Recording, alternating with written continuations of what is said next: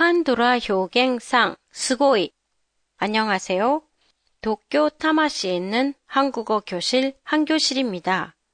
오늘은 한국 드라마에서 자주 나오는 표현 일본어의 스고이에 해당되는 쩔다에 대해서 보내드리겠습니다.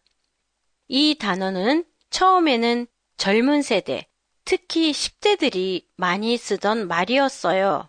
하지만 지금은 어느 정도 나이 든 사람도 쓰는 단어가 돼서 드라마에서도 자주 듣게 되는데요.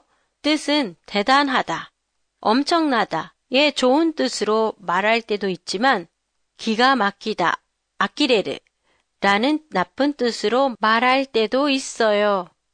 좋은 뜻으로 쓰이는 예로는 남한과 북한의 사람의 사랑 얘기를 다룬 인기 드라마에서 여주인공이 북한의 여고생한테서 최고로 좋아하는 사람이 최애가 누구냐고 질문을 받는 장면이 있어요. 그때 여주인공의 대답 중에 이런 대사가 나오지요. 매력쩔어, 진짜, 내 최애. 여기서 매력쩔어는 매력이 엄청나로 바꿀 수 있어요. 나쁜 이미지로 사용되는 예를 들어보면요.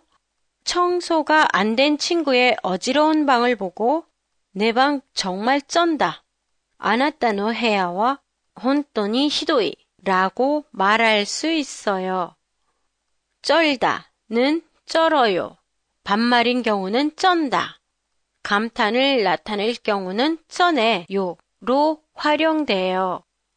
쩔다의 어원에 대해 전문가들은 절다 에서 비롯됐다고 하는데요. 절다의 의미 중에는 야채가 소금 등에 절다, 야사이가 시오나더니 스카르가 있어요. 한국 음식 중에 야채를 드레싱에 절여서 먹는 겉절이, 일본어로는 절애기 사라다가 있지요. 겉절이의 절이는 절다에서 파생된 명사예요. 페이스북 페이지에서 오늘의 팟캐스트 내용을 일본어로 보실 수 있습니다.